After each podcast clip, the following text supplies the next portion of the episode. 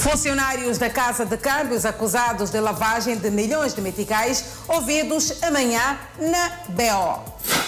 Mais dois funcionários da migração recolhem as celas indiciados de corrupção em Nampula. Chapa avaria e faz feridos na Avenida Marginal, na cidade de Maputo.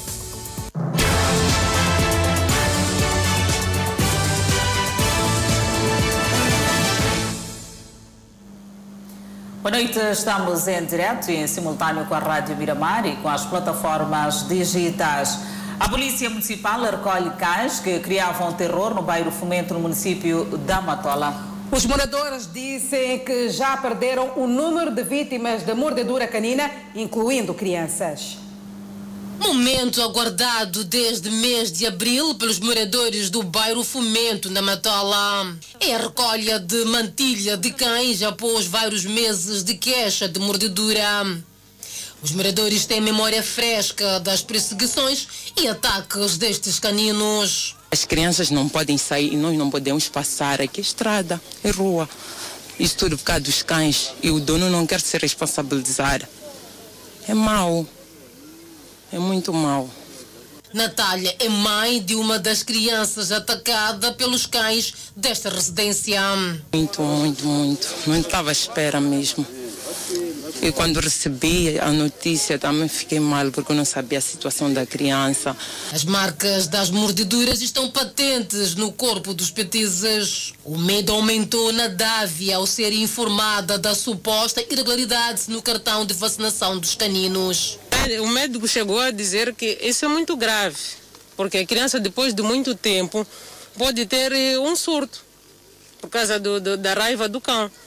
Não se sabe até onde esses cães têm veneno. Está instalado medo aqui no quarteirão 38, no bairro de Fomento Cial. A cada movimento do portão é motivo para os pais e encarregados de educação ficarem alerta. Dizem que já perderam a conta do número de pessoas que já foram vítimas de mordedura canina. O pânico era também acompanhado pela estrutura do bairro Fomento, na Matola. Então eu tive que procurar a esquadra. E cheguei na esquadra, falei com oficiais. Da outra vez eu tive que encontrar diretamente com o comandante para expor esse caso. Enquanto os moradores protestavam e exigiam a recolha dos cães, chegava uma equipa mista da polícia que, após conversa com o dono, recolheu os cães. Aqui falta um cão preto, que é o cão que mais morde as pessoas. E nós né, somos felizes porque não temos a certeza se aqueles cães do, do facto estão a levar para irem matar ou vão trazer de noite. Porque nós não entendemos qual é o negócio que existe aqui. Mas os moradores querem mais. Há um cão por eles identificado. Mas por isso aí nós estamos a pedir aquele cão não voltar mais, para nós ficar sossegados, para os nossos filhos andar, nós também andar, porque aquele cão não escolhe. Você é grande, é homem, te morde. O proprietário recusou-se a falar a nossa reportagem. Nossa reportagem não conseguiu apurar o destino que será dado aos cães. O comandante da polícia? Vamos falar de sinistralidade rodoviária na Avenida Marginal, cidade de Maputo. Autocarro que fazia a rota Costa de Sol Baixa perdeu os travões e causou um acidente de aviação. No sinistro, 16 passageiros ficaram feridos. O relógio marcava 6 horas da manhã quando este veículo de transporte semicoletivo de passageiros, com todos os assentos ocupados, perdeu os freios, passou para a faixa contrária e embateu contra uma viatura estacionada. O condutor está em choque. Não está em condições, mas você sabe nos dizer o que aconteceu? Você nos dizer o que aconteceu? Ele não está em condições. Ele não está em condições, mas consegue dizer alguma não, coisa? Não, não. Sangue no asfalto da rodovia e no passeio. Pertences de passageiros espalhados pela estrada, incluindo máscaras de proteção facial manchadas de sangue. Veículo quase todo danificado. Todos os passageiros foram evacuados para uma unidade hospitalar, com exceção de Shelton, que não contraiu ferimentos. Logo chegou a ambulância, levaram para o hospital central. Com o veículo já sem freios e em movimento, depois de percorrer a descida da rua José Craveirinha, o condutor tentou imobilizar a minibase com recurso ao degrau deste separador central, o que não foi possível por conta da velocidade, tendo o veículo passado para outra faixa de rodagem. Que o carro não travava desde lá do Maringue. Sim, aproveitou aquela subida veio. Ele tentou para reduzir com o travão de mão aqui. Andrice é mecânico e indica que o problema de freios na minibase teria sido evitado com uma manutenção regular da viatura. Esse carro aqui tem que ver manutenção dos travões, mudar balatas, mudar calço. E diz ter clientes que rejeitam as suas instruções. Uma ajuda que salvaria muitas vidas. Já mexi um carro aqui. Eu disse, boss, esse carro aqui tem problema de travões. Ele disse, não, deixa lá, deixa lá. A viatura com a qual a minibase chocou estava estacionada há bastante tempo com sinais de avaria. Atrapalhava a mobilidade e não permitia a visualização de uma rotunda nas proximidades. Se calhar outros não sabem que ali tem um, um, uma rotunda. Celeste Macassa, médica de clínica geral no Hospital Central de Maputo, fez saber que do acidente não resultaram óbitos, mas 16 feridos. Quatro desses pacientes foram transferidos para a sala de observação porque eh, estiveram num estado ligeiramente grave e precisavam de uma observação mais apurada. Os feridos estão internados em diferentes departamentos do Hospital Central de Maputo, mediante a situação de cada um. E as taxas de juros de emissão de títulos da dívida pública para financiar o déficit do orçamento do Estado aumentaram entre 20% e 46%. Explicando melhor, o governo passou a pagar mais aos bancos para aliviar as contas. Com a suspensão de fundos externos diretos para o orçamento do Estado moçambicano, desde abril de 2016, precipitada pelo escândalo das chamadas dívidas ocultas, o governo tem vindo a recorrer ao financiamento interno para fazer face ao déficit orçamental. E uma das alternativas passa pela emissão de bilhetes e obrigações de tesouro, o mecanismo de financiamento em que o executivo recorre aos bancos para financiar a despesa pública. Entretanto, segundo o Banco Central, no seu relatório Conjuntura Econômica e Perspectivas de Inflação, a emissão destes títulos de dívida pública tem se revelado onerosa. As taxas de juros aumentaram entre 20 e 46 pontos base são nos meses de julho e agosto do corrente ano. A tendência é de aumento. Eu acho que é uma gestão mais de balanceamento. Quando não se tem de fora, busca-se internamente. Quando não se tem internamente, busca-se externamente. É claro que, sob o ponto de vista de custo, o endividamento interno, ou simplesmente o crédito interno, tem maior custo. Com este mecanismo de financiamento, o governo vê a dívida pública interna aumentar tendo o saldo total se situado em 211.677 milhões de meticais em agosto, equivalente a 18,7% do produto interno bruto. O recurso ao crédito interno é preferencial e é opcional, por não haver uma alternativa mais próxima para cobrir essas, esses déficits temporários de tesouraria que o Estado tem. Constituem fatores que pressionam a despesa pública, segundo o Banco Central, o terrorismo em Cabo Delgado, reassentamento das populações, bem como a logística de aquisição e administração da vacina contra a Covid-19. Por outro lado, as perspectivas de recuperação do preço do petróleo no mercado internacional poderão gerar uma pressão sobre os preços domésticos através do ajustamento do preço dos combustíveis. Cinco funcionários da Direção Provincial da Migração de Nampula recolheram as celas nos últimos cinco meses, indiciados por vários crimes, entre os quais cobranças ilícitas, abuso de cargo ou função e peculato. A primeira detenção de funcionários na Direção Provincial de Migração em Nampula aconteceu no princípio do mês de julho passado, em que três funcionários recolheram as celas por supostamente terem sido encontrados em flagrante delito a tentarem cobrar de forma ilícita um grupo de cidadãos estrangeiros. Os outros dois foram detidos esta terça-feira e estavam afeitos ao aeroporto internacional de Nampula, segundo confirmou-nos o porta-voz do Gabinete Provincial de Combate à Corrupção. Exerciam ou exercem suas funções no aeroporto internacional de Nampula. E eles estando lá no aeroporto a trabalhar, apareceram dois estrangeiros eh, que queriam regularizar a sua situação, uma vez que o prazo da sua permanência no país tinha expirado.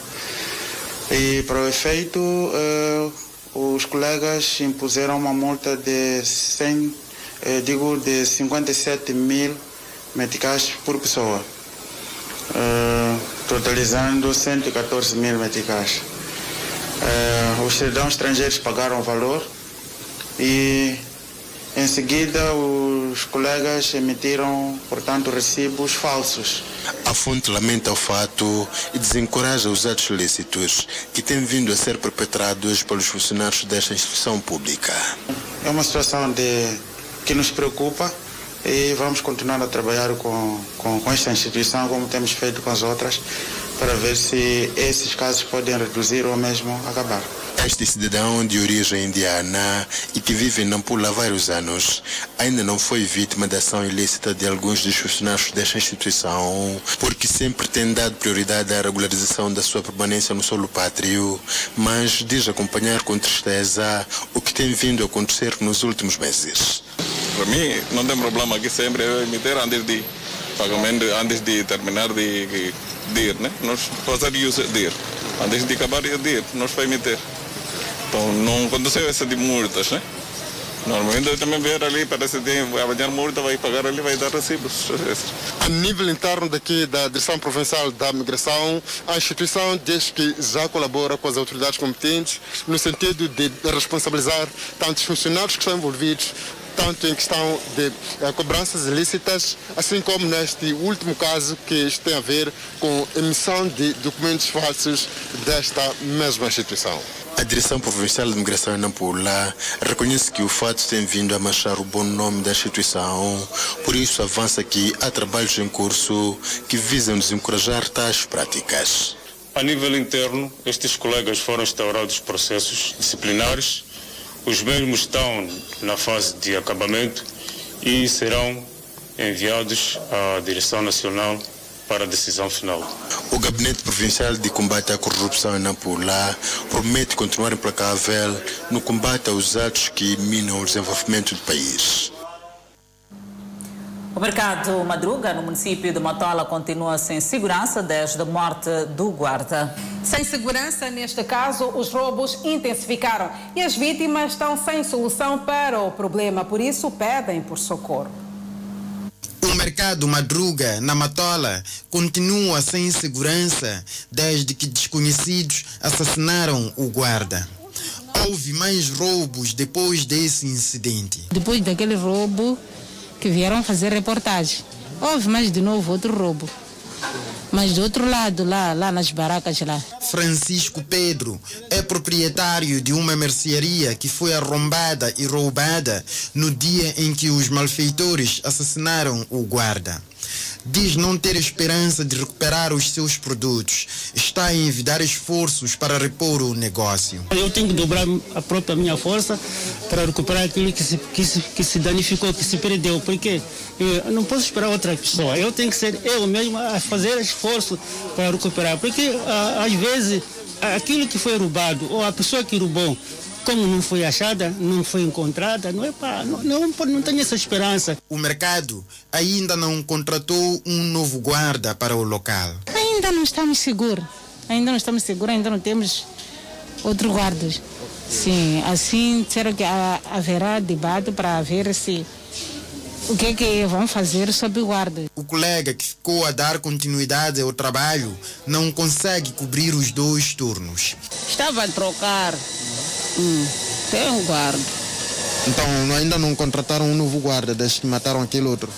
Ainda. Os vendedores daqui dizem ter mais um motivo para augurar soluções. Dizem que o município da Matola tem um novo vereador de mercados e feiras que logo depois de ser apresentado mostrou-se interessado em resolver os problemas deste mercado. Recebemos um novo vereador e esse novo vereador do mercado, ele esteve aqui presente, fez a avaliação, fez uma visita e conversou conosco como que a situação está. A nossa reportagem soube que em pequenas bancas roubos acontecem em plena luz do dia. Continuamos a falar de mercados e feiras. Vendedores de cana-de-açúcar mostram-se satisfeitos com o novo espaço no mercado grossista da cerâmica. Os vendedores da cana-de-açúcar já estão instalados no novo mercado da cerâmica. A sua transferência para o local não foi fácil, pois os mesmos queriam permanecer no mercado do Goto até o fim do ano. O Conselho Autarco da Beira teve mesmo de agir de forma coerciva.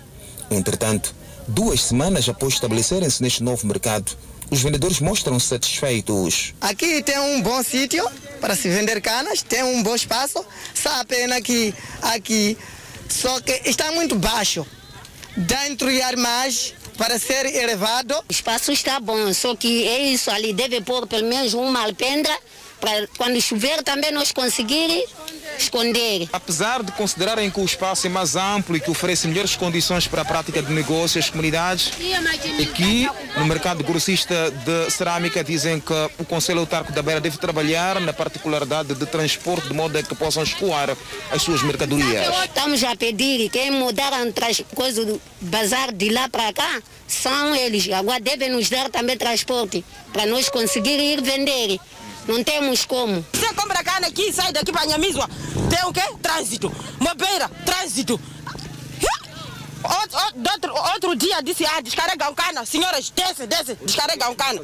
A falta de transporte tem se refletido também na venda do produto, o que tem prejudicado ainda mais os retalhistas. Eu saio lá no Espangara, sozinha. Três de madrugada estou a sair. Para chegar aqui a apanhar cana já está cara. É para eu viver como mesmo. Ah, vamos viver como? Tudo já está caro. Caro, caro. O que é cana já está caro. É para nós viver como? Nós vendemos também um pouco caro por causa de transporte. O transporte que se mata muito. No local, os vendedores pedem também a construção de armazéns para conservarem suas mercadorias. A cidade da Machixe poderá até o próximo ano contar com uma rodovia alternativa para entrada e saída do município. Para o efeito, obras já estão em curso. É de fato uma via que poderá servir de grande alternativa para os automobilistas que pretendem chegar em vários pontos do país, sem, no entanto, enfrentarem o congestionamento de viaturas na zona cimento, principalmente nas chamadas horas de ponte. A senhor Teixeira vive no bairro Mabile, bem próximo à nova via em obras. Para ele, a via vai servir de catalisador para o desenvolvimento daquela unidade residencial. O mesmo sentimento é partilhado pela senhora Olga, também residente em Mabile. Ah, isso aqui era uma picada que não dava para andar. Nem caminhões, nem carro qualquer não entrava. Sim, Agora sim. os caminhões vão ter que passar daqui. Vão passar daqui para a coisa, beira, onde, além de entrar da macice, aglomerar ali dentro, vai-se passar do outro lado. Isso louvamos mesmo. Sim, sim. Vale a pena. Vale a pena mesmo. Vale a pena, sim. Então, a, a estrada é bem-vinda para nós todos. Achamos que haverá muita facilidade. A Xixi é alimentada pela, pelo distrito de Umuine.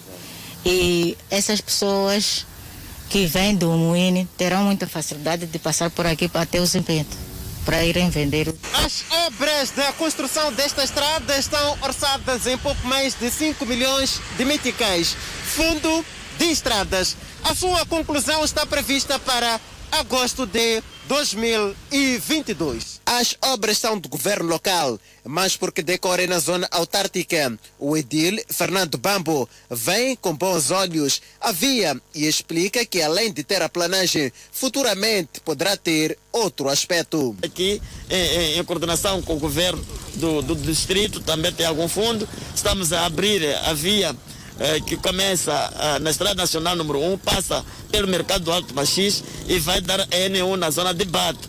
Também é uma estrada antiga que permite que quem estiver a, a, a, vir de Maputo ou a vir da zona eh, norte para sul, não querendo passar da cidade, é uma via alternativa e também vai descongestionar a nossa cidade. Então é uma via que para nós é bastante crucial eh, para alavancar o desenvolvimento da, da nossa. Ainda vamos fazer a terraplanagem, mas eh, passado algum tempo, havendo capacidade financeira, teremos que colocar ou em eh, eh, asfalto ou em, em pavê, mas é uma extensão de 25 quilômetros, não é pouco, não é? 25 quilômetros é investimento de capital muito alto. Além desta via, há outras que estão neste momento a serem intervencionadas em vários bairros da Machixe, com destaque para Rumbana, Eduardo Mungan e Chamboni. Enquanto isso, a pavimentação das vias de acesso anima também os operadores de transporte munícipes da cidade da Beira. São três principais vias de acesso do centro da cidade que em tempos apresentavam-se bastante degradadas. Os trabalhos de pavimentação das ruas do Bagamoio, Beira Baixa e Robert Alves, esta última na zona das Palmeiras, transmitem hoje uma outra realidade. Os condutores dos transportes de passageiros, que já não podiam circular com os seus meios por conta dos buracos nas referidas rodovias, enaltecem os trabalhos em curso. É uma grande alegria para nós, porque para nós passávamos muito mal mesmo. E, normalmente por semana você tinha que trocar não sei quantas vezes coisa, que e, rótula, casquilhos, todo momento era só estar na oficina. Só. É um trabalho de grande nível que foi feito e que coisas do gênero tinha que ser feito em mais outras vias, principalmente onde que passam viaturas de transportes públicos, né? Está muito bom, está muito bem-vinda. É, é o que nós esperávamos há anos já. Com o melhoramento da via, um dos automobilistas chamou a atenção para a colocação de lombas, visto que os petizes usam a rua Roberto Alves para chegarem à escola primária completa das Palmeiras. Esta via aqui está próxima de uma escola primária e as crianças passam sem muito cuidado. Há que precaver-se a situação das lombas. Espero também que de aqui em diante reparem também para aquele troço de a partir de coisa da escola de secundária Mateus Sessão Temba até no semáforo. Romão Armindo é um morador desta zona. Diz que já não podia chegar com o seu meio circulante até a sua casa, mas hoje o faz com muita tranquilidade. Tem muita diferença, está mais melhor agora do que antes, né? Agora circulam vontade? À vontade, à vontade. A estrada está bem em condições. Como que, como é que era antes? Estava num estado desagradável, né? A idilidade espera a conclusão das obras das três rodovias em meados do próximo mês e daí iniciar o processo de entrega às comunidades. As obras de reabilitação das três rodovias estão a ser financiadas pelo Conselho Autarco da Beira e seus parceiros. E seguimos com outras notícias. Os réus Simon Mauman e Naimo Kimbin serão ouvidos esta quinta-feira pelo tribunal. Os dois são funcionários da Casa de Câmbios, apontada pela acusação como local de passagem do dinheiro das dívidas ocultas. Simeone Jaime Maumani é moçambicano, tem 50 anos de idade, é natural de Maputo, residente no bairro Maguanine, em Maputo. Naimo José Quimpini também é de nacionalidade moçambicana. Tem 42 anos de idade e é residente no bairro Luís Cabral, na cidade de Maputo. Os dois são funcionários da Casa de Câmbios, apontada pela acusação como um dos canais usados para passagem de dinheiro das dívidas ocultas são acusados de crimes de associação para delinquir, abuso de confiança e crime de branqueamento de capitais.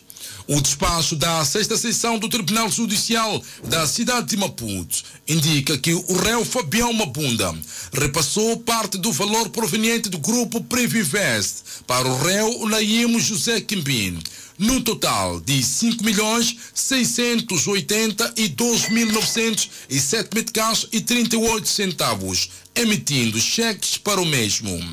O documento revela ainda que a repassagem de valor foi da seguinte forma. No dia 6 de setembro de 2013, foi-lhe passado um cheque no valor de 617.907 meticais e 38 centavos. No dia 29 de junho de 2015, foi-lhe passado outro cheque no valor de 245 mil meticais. No dia 15 de maio de 2015, foram passados dois cheques de 500 mil meticais cada. E três dias depois, ou seja, no dia 8 de maio de 2015, foram passados oito cheques de 500 mil meticais cada. Ainda no mesmo dia foram passados cheques de 352.500 meticais e 467.500 meticais, respectivamente o que totaliza 5.682.907 meticais e 38 centavos. Por outro lado, o despacho indica que no dia 3 de agosto de 2015, o réu Fabião Mabunda repassou parte do valor proveniente do grupo Previnvest para o réu Simeone Jaime Mauman através da emissão de cheque titulado pela empresa M Moçambique Construções, no valor de 872.500 meticais. O jurista Vitor Gomes Fonseca não tem dúvidas de que houve uma associação criminosa.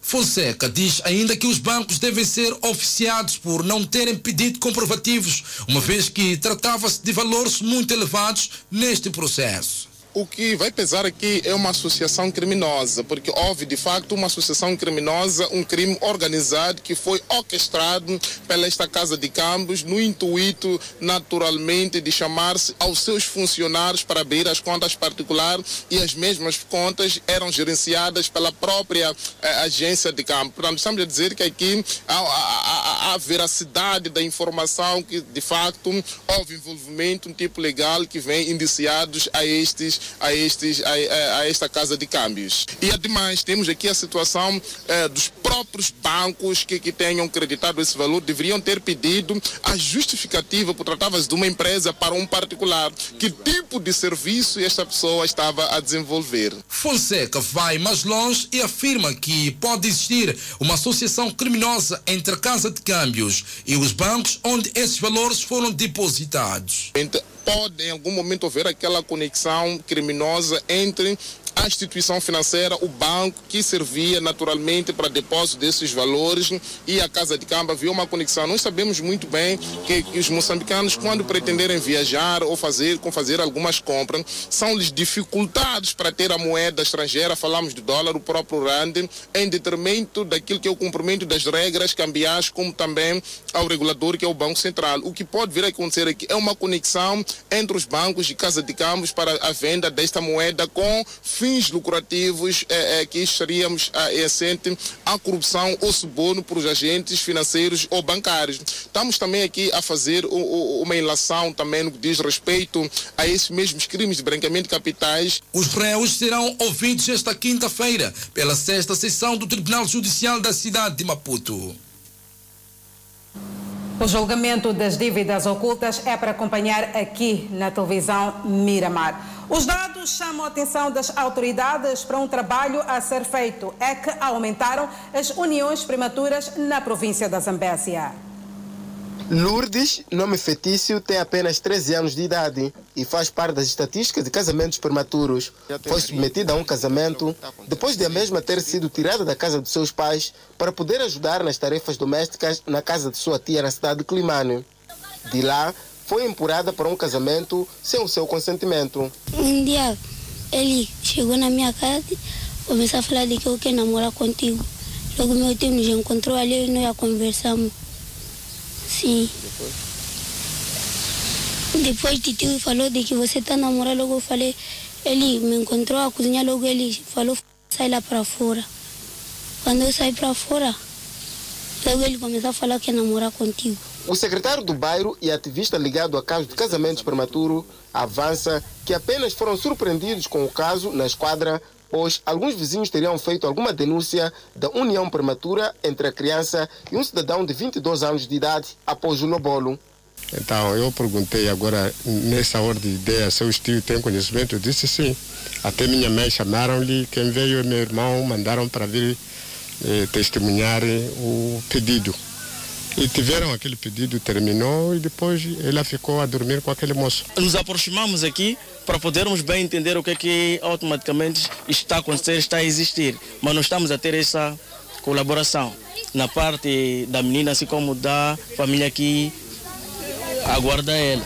Igual a Lourdes, muitas outras raparigas são submetidas a casamentos prematuros na província de Zambésia, fazendo com que as estatísticas se agravem. No ano passado, a província registrou um aumento de 80% dos casos de violação sexual e 12% de casos de violência baseada no gênero. Esta situação motivou a implementação de várias campanhas de forma a reduzir os níveis na província através do núcleo provincial de combate ao HIV-Sida a ser implementado em pelo menos quatro distritos da província de Zambésia. Houve um incremento de cerca de 80% ao nível da província de Zambésia, principalmente nos maiores centros urbanos, onde se registraram o maior número de casos de violência doméstica, mas também de casamentos prematuros. Na situação da violência sexual, há sempre números que não são eh, denunciados a nível da nossa comunidade. Alguns casos acabam sendo resolvidos a nível da comunidade e não chegam às unidades sanitárias e não chegam também às autoridades policiais. O Núcleo Provincial de Combate ao HIV-Sida na Zambésia pretende envolver os líderes comunitários de forma a garantir que estas sejam as peças-chave no controlo aos casos de casamentos prematuros e violência baseada no gênero. Polícia neutraliza a suposta quadrilha em Chimoio. Manhissa pulveriza cajueiros. São notas informativas para conferir logo a seguir o intervalo. Até já. De volta ao Fala Moçambique, o tratamento químico de cajueiros no distrito da Manhissa, província de Maputo, está a combater as doenças que ameaçavam a produção. Exatamente, Adelaide, assim sendo, o distrito poderá produzir na presente campanha perto de 300 toneladas de castanha de caju. O país a lutar para recuperar o seu lugar de pódio na produção e exportação da castanha de caju. O distrito da Manhissa está a fazer a sua parte. O senhor Cuco tem 2 mil cajueiros com novo aspecto em resultado do tratamento químico efetuado com a monitoria do Instituto de Amêndoas. As plantas têm outra visão. São bonitas. Estão, já começaram a carregar. É um bom aspecto. Um bom aspecto que é promissor. O Instituto de Amêndoas diz ter garantido tratamento químico de mais de 30 mil cajueiros no distrito e a ação salvou as plantas das doenças que impactavam a produção da castanha de caju. Até agora já foram pulverizados 32 mil cajueiros e destes cajueiros notamos que eh, em todos os cajueiros pulverizados temos ausência de doenças. Nós temos as doenças mais frequentes como o ídio, antracnose. Algumas iniciamos, já tinham lá alguns sinais, mas de momento já eh, conseguimos resolver este problema. É em resultado dessa intervenção que o Sr. Cuco espera produzir desta vez um mínimo de 12 toneladas de castanha de caju. Podemos ter uma boa colheita. Eu posso, penso já, 12 toneladas não, não, não pode falhar. Esse tinha que ser o mínimo. Todos os produtores aqui do distrito da Manhissa dizem não ter problemas com o mercado quando chega a colheita. O único problema que podiam temer seria da produção. Com o sucesso que se espera em resultado do tratamento químico de cajueiros, faz-se agora a monitoria para que nada falhe. Espera-se colher aqui no distrito da Manhissa perto de 300 toneladas de castanha de caju. Esperamos, é, perspectivamos uma boa produção, até aquilo que não estamos até hoje. Senhor Matuli aumentou a área de produção. Este ano espera o dobro dos resultados do ano passado. O tratamento químico de cajueiros está a ser uma mais-valia. Está a mudar de que no ano passado. Este ano parece que está a mudar, melhorar. Sim. Uh, em termos de quantidades, o que é que espera produzir, comparando também com o que vem produzindo noutras campanhas? Esta campanha estava a precisar primeiro produzir uns 600 quilos. O Instituto de Amêndoas de Moçambique está a monitorar os efeitos da campanha de pulverização lançada em junho pelo governo provincial de Maputo. Onda de criminalidade no bairro de Lusaka, em Quilmano, está a preocupar os moradores que têm sido alvo de roubos com recurso a instrumentos contundentes. A falta de candeeiros públicos é apontada pelos moradores como sendo um dos fatores que tem estado a contribuir para o crescente número de assaltos a residências ao longo da via pública. Nessa casa, a primeira casa, partiram a porta, entraram dentro. Quando entraram dentro, levaram plasma, levaram dois telefones, consoante a informação da dona de casa. E na, na outra casa aqui, quando chegaram aqui, nós tentamos para socorrer lá. Logo eles chegaram nessa casa. Quando chegaram nessa casa, partiram essa porta e entraram dentro. Quando entraram dentro, na hora logo carregaram plasma. Santana Gaspar, um dos jovens que esteve envolvido em ações de policiamento comunitário, diz que a ideia vem dos moradores do bairro cansados do crime. Nos últimos dias tem sido um terror aqui no bairro, por causa eh, de algumas situações que nós ouvimos. Há casas que foram assaltadas há dias. Então, eh, veio uma, uma brigada da, da polícia da, da terceira esquadra, junto do nosso secretário, juntou e foi oficializado um grupo de jovens para manter a ordem cá no bairro. Um dos fatores que tem elevado o índice de criminalidade aqui neste bairro é relacionamento à falta de candeeiros luminosos. Nesta senda de ideia, o secretário do bairro, junto a outros moradores, decidiram criar um grupo comunitário de forma a fazer a vigilância noturna e garantir aquilo que é o nível de segurança por parte das comunidades. O secretário do bairro, a Cruz de Lusaka, Carvalho Missi, diz que a liderança está a criar um plano de policiamento comunitário e linhas alternativas para acabar com o mal. E o outro assunto que complica mais é falta de iluminação nesse nosso bairro. Estamos mal, todas as ruas não tem iluminação e gostaríamos que o governo ajudasse-nos para esse nosso pedido de iluminação nas ruas. Ao longo deste fim de semana, pelo menos cinco residências foram alvos de roubo e, na sua maioria, os miliantes teriam se apoderado de eletrodomésticos. Ainda no cômodo criminal, dois indivíduos tidos como assaltantes foram detidos na cidade de Chimoio. Uma dupla de supostos assaltantes à mão armada e temidos na autarquia de Chimoio. Já fizeram várias vítimas e uma das ações recentes foi num estabelecimento comercial pertencente a um cidadão estrangeiro. Os indiciados escalaram o estabelecimento e, com recurso a uma arma de fogo, roubaram um valor avaliado em 40 mil meticais e diversos produtos. Eh, os dois amigos subiram, cortaram eh, as chapas e, e eu entrei. Está difícil o emprego, chefe. Sim. Negócio? Ah, parece que não tenho dom para fazer negócio. O seu comparsa não assume o crime. Eu não roubei. Não sei explicar porque, porque eu estou aqui. O mandante do crime defende a posição do seu amigo. Ele não tem nada a ver com isso. Eu fiz. Pratiquei esse roubo com os dois amigos. Né?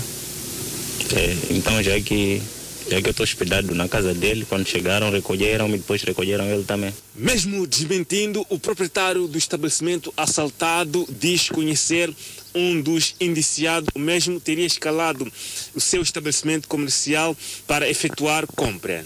Este jovem conhece esse cliente, comparar minha na loja, produto. É, agora, quando ele roubaram, cortado chafa, primeiro dia, enterou comprar 3, 4 mil aquele pessoa.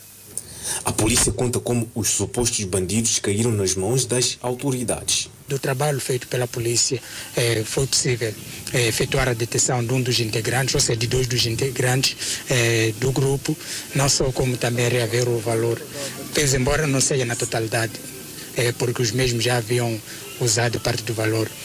Trabalhos de busca e captura continuam no sentido de neutralizar outros elementos da quadrilha. Os distritos de Murumbala, Il, Gurui, Mucuba, Mopeia, Nicodala, na Zambésia, são apontados como os que têm registrado maiores casos de queimada descontroladas. O facto contribui negativamente para o empobrecimento dos solos e devastação de florestas e, em casos mais graves, mortes de cidadãos ou perca de bens. Recentemente foi registrada uma situação devastadora no distrito de Ile, em que duas cidadãs teriam perdido vários hectares de terras já lavrados na sequência do fogo posto de forma descontrolada, fato que suscitou no setor do meio ambiente o desencadear de várias atividades de sensibilização às comunidades. Duas pessoas que perderam as suas infraestruturas e uma acabou perdendo uma machama de feijão buer, mas o distrito, o distrito acabou encontrando um mecanismo no sentido de reverter e já já sensibilizou, já responsabilizou os chefes dos postos, assim como os chefes da localidade, para poderem eh, velar ou controlar as suas áreas de jurisdição. Gilma Domingos, agora em tratamento médico no Hospital Central de Climane, foi vítima de uma ação por si protagonizada de queimada descontrolada, tendo contraído queimaduras nos membros inferiores e superiores. Eu estava na chamba procurar rato. Logo lá, logo acendeu o fogo, começou, eu saí para acabar rato. Logo, o fogo começou a me perseguir. Eu comecei a correr. De repente, logo, fogo voou, ah, me, me, me, me pegou. Logo eu caí. Com o início da época agrícola para a fase de produção de arroz, vários camponeses têm estado a optar em queimaduras de terra para então poder garantir aquilo que é o nível de acesso, mas também do tratamento da terra para então poder exercer a atividade agrícola. No entanto, algumas ações têm estado a devastar terras imensas devido à falta de controle do próprio fogo quando é posto. Os outros cidadãos têm estado também a fazer a situação de queimadas descontroladas para poder então obter alguns ruidores. Tal questão de segurança é apontada pelo Sr. Carlos Lampião, que avança que o uso indevido do fogo em campos agrícolas de forma repetitiva empobrece os solos, contribuindo assim para a fraca produção agrícola. Não, a, queima, a não é bom. Por que, que não é bom? Porque quando você queima, não há de haver estrume. Quando deixa assim como assim, você já começar a cultivar assim, chova ah, no momento da, da chuva, então quando aquele, aquele capim apodrece. Então quando você sementeia o arroz, pronto, fica bom. Há atividades em curso neste momento. De acordo com as autoridades, uma delas está relacionada com o mapeamento das zonas onde há maior incidência de queimadas para a implantação de placas de proibição. O olhar agora é para a solidariedade. A Unisocial na província de Manique entregou hoje, na cidade de Chimoio, duas toneladas de donativo para as vítimas do terrorismo na província de Cabo Delgado. Os produtos doados são constituídos por sacos de arroz e farinha que vão confortar as populações vítimas do terrorismo em alguns distritos da província de Cabo Delgado. O secretário de Estado da província de Manica, Edson Macuacua, agradeceu a solidariedade da Unisocial. Realmente os nossos irmãos deslocados, vítimas do terrorismo, precisam do nosso apoio, da nossa solidari- solidariedade. Neste momento, eles são carentes de quase tudo. Na ocasião, INGD garantiu que os alimentos ora doados pela Unisocial irão chegar aos beneficiários. Este produto vai ser eh, acoplado ao outro que já se encontra no armazém, será encaminhado a Cabo Delegado e de salientar que com esta carga que temos eh, estaremos a somar quase 10 toneladas no total. E assim que estarmos, estarmos aos 25, 30 toneladas, vamos encaminhar o caminhão a Cabo Delegado. A Unisocial, por sua vez, garante que não irá recuar de ajudar o próximo, mesmo nesse tempo da Covid-19. Nós eh, vimos a situação eh, calamitosa nossos irmãos lá em Cabo Delgado. E a Igreja Universal tem o braço social, que é a Unisocial, que aqui, local da província de Manica. E se sentiram sensibilizados e puderam contribuir para poder ajudar a minimizar a situação dos nossos irmãos vítimas do terrorismo. De janeiro a setembro de 2021, a Unisocial já doou mais de 26 toneladas e meia de alimentos não perecíveis em prol das vítimas de Cabo Delgado, no norte do país, que tanto sofrem neste momento. Moçambique registra 205 recuperados e 79 casos positivos da Covid-19. Moradores abandonam prédio Manuel Nunes em Chimoio. São notas informativas para conferir logo a seguir o intervalo. Até já. O Fala Moçambique está de volta. Moradores do prédio Manuel Nunes, na cidade de Chimoio, deixaram o edifício devido à imundícia que tomou conta do espaço. Organizada e limpa, mas não se pode dizer o mesmo sobre a parte interior. O ambiente de imundície está a tomar conta do prédio. Lixo e água turva são as características patentes na parte traseira do edifício. As fossas sépticas estão a transbordar e o cheiro insuportável. Ah, é, a situação daqui no primeiro mundo está mal mesmo, está muito mal, porque esse tipo de problema machuca nós todos aqui. Está mal, porque quem passa daqui sempre sente o cheiro do, do prédio, dessas sociedades. Então, está muito mal mesmo. Por Por causa da imundície que tomou conta do edifício, os inquilinos estão a abandonar o prédio. E esse prédio já está muito mal neste momento. Só nessa semana que nós estamos, já saíram cinco inquilinos, residentes daí no prédio, foram procurar onde alugar outras residências através dessa sujidade e essas forças que estão a ver.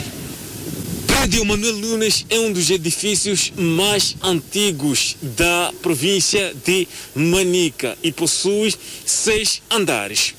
É um edifício muito apreciado por vários cidadãos que preferem viver neste local, mas nos últimos dias o edifício deixa a desejar por conta da imundície.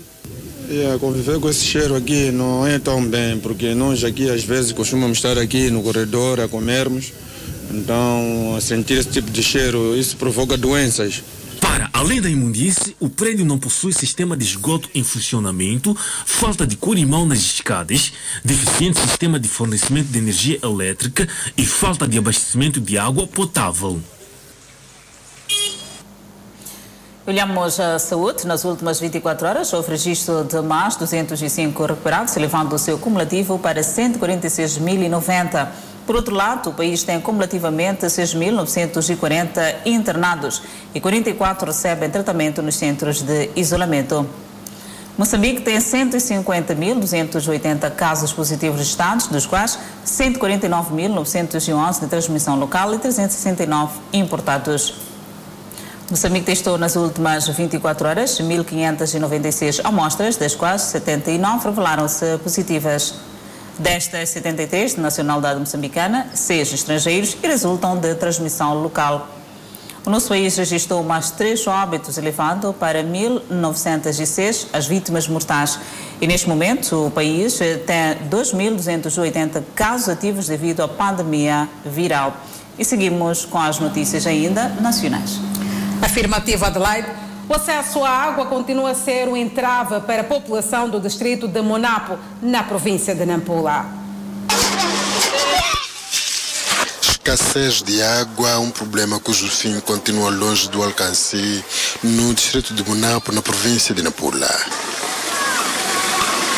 Monapo é uma das alternativas que a população deste ponto do país tem encontrado nos últimos anos para satisfazer-se de várias necessidades. Muitos dos cidadãos aproveitam desta água para não só lavar a louça, roupa, banho, incluindo o consumo, o que de certa forma tem constituído um grande risco para a sua saúde. No local é possível encontrar, além de menores de idade, adolescentes, mas também jovens e adultos, a disputarem da água do rio Monapo.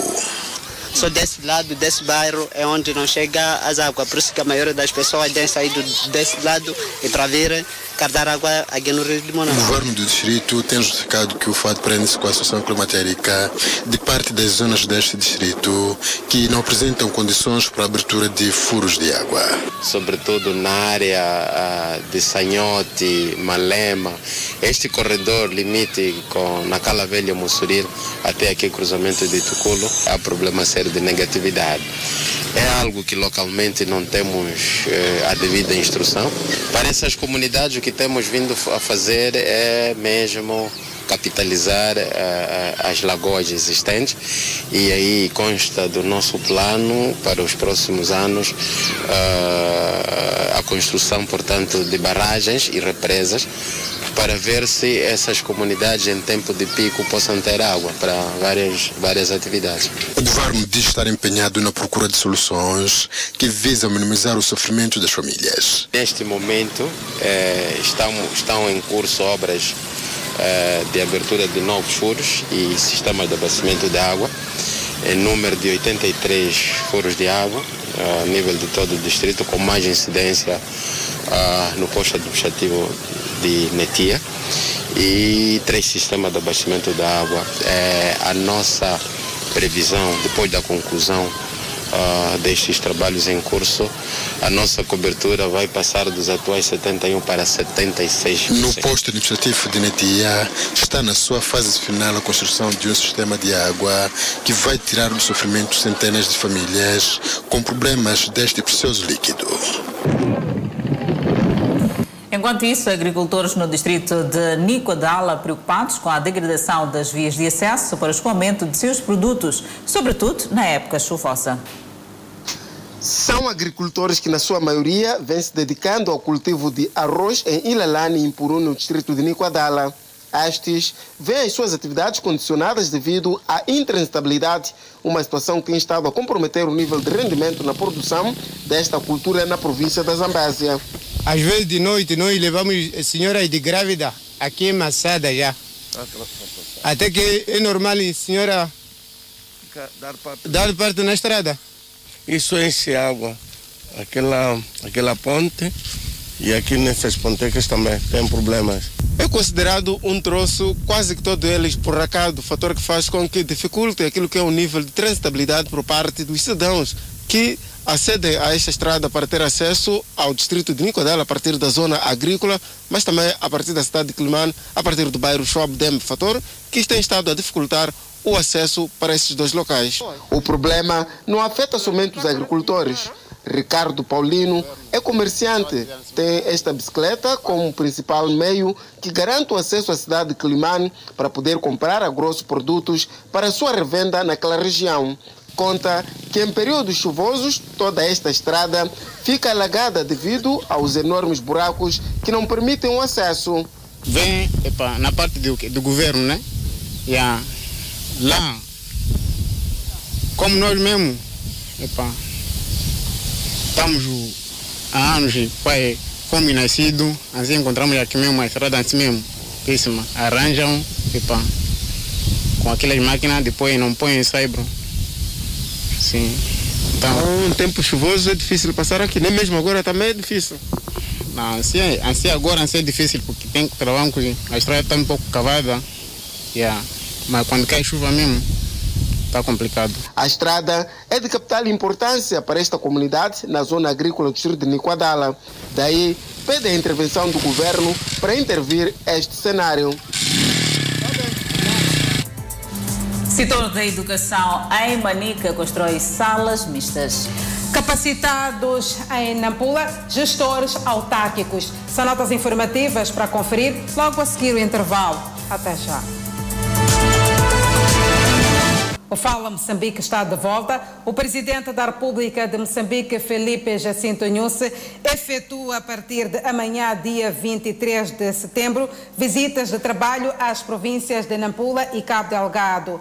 Segundo uma nota da Presidência da República recebida na nossa redação em Nampula, o chefe de Estado, na sua qualidade de comandante-chefe das Forças de Defesa e Segurança, vai receber no período da manhã a saudação do Comando Superior das FADM na Academia Militar Marechal Samora Moisés Machel, por ocasião do Dia das Forças Armadas de Defesa de Moçambique. Ainda na Academia Militar, o presidente Nhusse vai inaugurar a piscina com dimensões olímpicas para treinos de cadetes e visitará a biblioteca modernizada daquela instituição militar. No período da tarde, o chefe de Estado vai se deslocar à cidade de Pemba, na província de Cabo Delgado.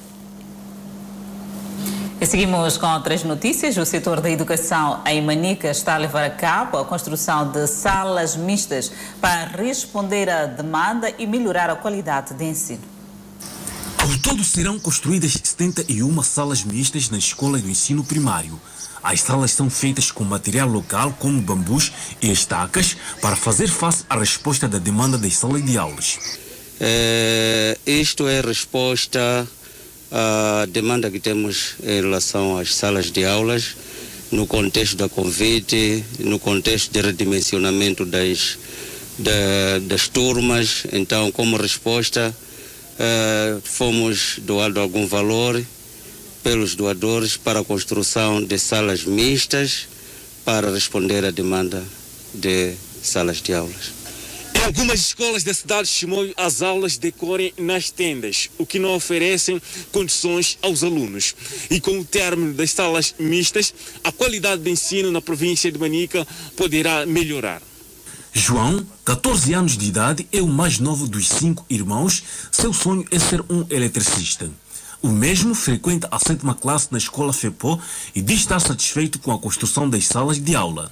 Eu quero pedir obrigado por aqueles que estão a ajudar a escola é muito bom assim, nós não vamos sofrer mais de sol. Eu quero pedir que Deus possa ajudar mais. A felicidade também nota-se no Alfredo Géssico, aluno da sexta classe. Tem outras pessoas que estão aqui, estão estudando na tenda. Quando essas salas ultimarem, vão sair na tenda vir estudar nessas salas que já estão muito bonitas. Até ao momento já foram construídas mais de 20 salas mistas nos distritos de Manica, Chimoio e Gondolem. Presidentes dos conselhos autárquicos do país estão desde esta quarta-feira a serem capacitados em Nampula sobre várias matérias ligadas à gestão municipal, com destaque para administração e finanças, saneamento, recursos humanos. O evento é promovido pela Associação Nacional dos Municípios de Moçambique. Realizado na capital do Norte, Nampula, o evento junta DIS e outros quadros municipais provenientes de várias autarquias do país. O representante da Associação Nacional dos Municípios de Moçambique entende que a governação municipal deve ser feita olhando pela conjuntura atual do país, com destaque para a pandemia da Covid-19, terrorismo em Cabo Delgado, que tem vindo a pressionar a gestão de algumas autarquias, para em tempo real dar resposta às solicitações dos municípios que muitos esperam dos gestores municipais. Se pretende aqui é melhorar aquilo que é a governação municipal participativa, como dizia. Nós, como municípios, temos desafios que são comuns, apesar de a nossa localização ser diferenciada em vários pontos do território nacional e muito em particular da região norte, onde está a decorrer este evento neste momento. O Edil de Ribaue, que primeiro começa por louvar a iniciativa da ANAM, primeiro fez uma avaliação positiva na gestão da sua autarquia e depois acrescenta estar em execução uma série de projetos visando a melhoria das condições de vida dos municípios. Já construímos, estamos a construir um centro de saúde no Instituto Agrário de Ribau. Iniciamos com a maternidade e acho que até o final do ano já não teremos salas de aulas houver se caber na nossa, na nossa autarquia. E, e, neste momento, desde o ano passado para aqui, estamos a totalizar cerca de 32 salas de aulas com respectivos blocos administrativos que nós já construímos. Neste nosso presente mentado, portanto, nesses dois últimos anos, nós construímos cerca de 13 pontes para sítios que eram outrora intransitáveis desta hora colonial. E para além das 13 pontes que já concluídas, as pessoas já estão a usar, é, é, no mês passado iniciamos com a construção de, de mais cinco pontes para o povoado de Metupa, nas proximidades do, do Monte Impaloa, ali mesmo na vila. No Conselho Autárquico de Nampula, a ideia de, de estar empenhada na criação de condições básicas para os municípios, com destaque para infraestruturas ligadas às vias da SES. Paulo Vanley acredita que com esta capacitação sairá com conhecimentos sólidos sobre aquilo que deve ser a sua atenção na resposta aos problemas dos municípios da sua autarquia. Com este, portanto, esta capacitação que a ANAME, e é pela primeira vez que está também a confiar a nós, eu acredito que vai trazer mais ganho naquilo que são os nossos os planos de atividade para esta cidade no desenvolvimento e principalmente na na, portanto, na criação de infraestruturas para os municípios. A capacitação dos gestores municipais, levada a cabo por esta agremiação, tem a duração de dois dias. Convidamos a um breve intervalo, mas antes a previsão para as próximas 24 horas. No norte do país, Pemba 28 de máxima, Lixinga 23 de máxima, Nampula 28 de máxima. Seguimos para o centro do país.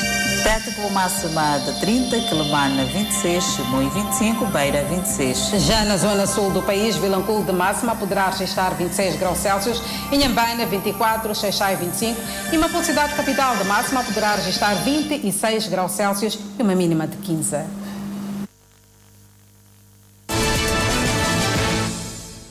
A Câmara de Comércio de Moçambique quer melhorar os seus serviços para a expansão das suas atividades dentro e fora do país. Esta pretensão foi tornada pública pelo novo presidente da agremiação, Álvaro Massing. Neste momento, a instituição procura parcerias com entidades congêneres para o desenvolvimento de seus serviços e garantir que o empresariado nacional tenha mais acesso ao mercado no país e no estrangeiro.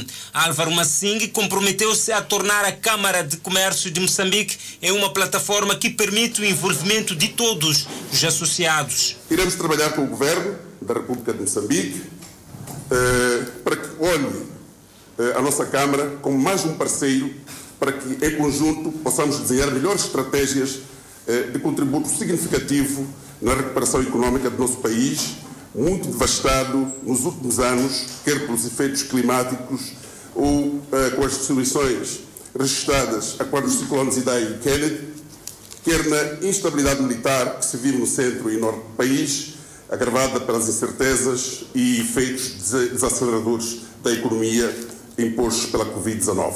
Luísa Diogo, presidente cessante da mesa da Assembleia Geral, exortou ao novo presidente o fortalecimento institucional e mais apoio a pequenas e médias empresas nacionais e não só. Fazemos votos para que o novo elenco saiba elevar os interesses da Câmara, conforme ele disse também, para cima dos interesses particulares ou de grupo, para que prevaleça a defesa do bem comum dos associados. E eu pessoalmente conheço o senhor presidente eleito. O senhor Alva Massing é um empresário experiente, resiliente, perante as adversidades da nossa economia ao longo dos anos. A Sotuxo não é de. Nós já conhecemos e sabemos sobre enfrentar os vendavais. E sabemos que essa experiência será extremamente útil para a própria Câmara, porque ele já demonstrou como empresário que sabe gerir. Sabe gerir pessoas, sabe gerir bens. A eleição do novo presidente da Câmara de Comércio decorreu igualmente em forma virtual, onde participaram membros desta agremiação em todo o país. Colocamos ponto final ao Fala Moçambique. Obrigada pela atenção dispensada. Nós voltamos a estar juntos amanhã, à mesma hora, aqui no seu jornal. Até lá, fique bem.